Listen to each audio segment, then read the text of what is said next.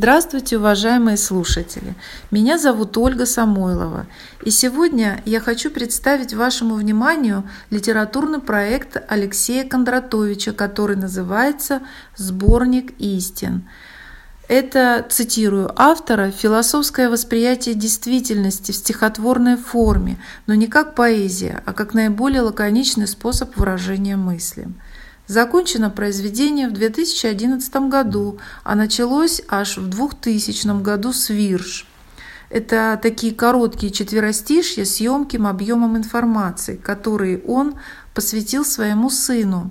Так сложилось, что они виделись нечасто, потому что сын жил в другом городе, а Алексей работал на руководящих должностях. Сначала в Сибири, создавая с нуля телекомпанию, затем советником в Государственной Думе в Москве.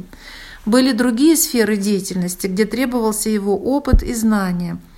Так вот, напомню, виделись они с сыном нечасто и физически находились в разных городах, но желание общаться, передавать свой жизненный багаж сыну исподвигли Алексея взяться за перо. Уже потом появились притчи, сказки для взрослых, лаконизмы. Это такие короткие фразы, несущие глубокий смысл. И еще есть интересная часть книги с названием «Золотой дождь».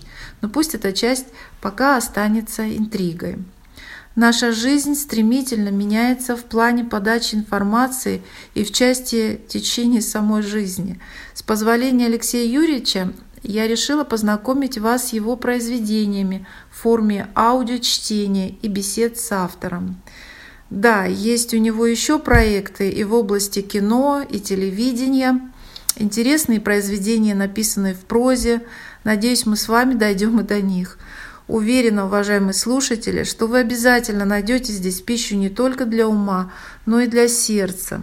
Напомню, Анонсы выпусков будут на аккаунте Алексея Кондратовича в Инстаграм по ссылке в описании каждого выпуска подкаста. И закончить я хочу э, лаконизмом Алексея Кондратовича. «Всякое начало жаждет своего продолжения». До встречи!